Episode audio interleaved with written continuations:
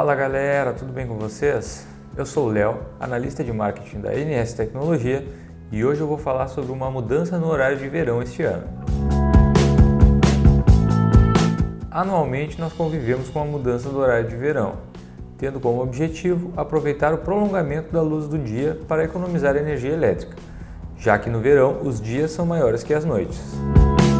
Para este ano, o governo federal divulgou um decreto que reduziu o horário de verão, onde o início dele foi transferido de outubro para novembro.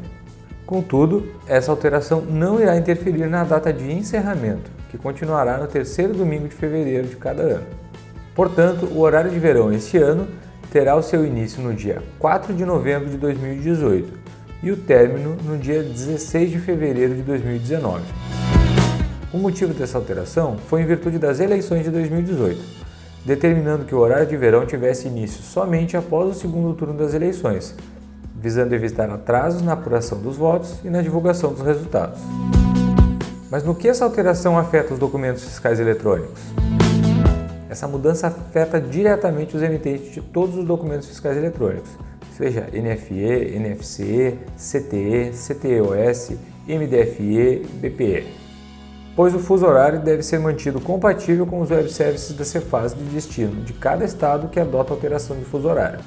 Os estados que adotam o fuso horário são São Paulo, Rio de Janeiro, Minas Gerais, Espírito Santo, Rio Grande do Sul, Santa Catarina, Paraná, Goiás, Mato Grosso, Mato Grosso do Sul e o Distrito Federal.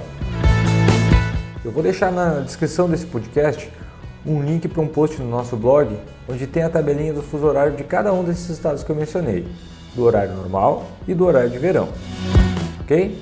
Neste post também vai ter exemplos do arquivo de emissão em JSON e XML, mostrando exatamente o campo que você deve alterar o fuso horário no seu sistema. Um grande abraço e até a próxima!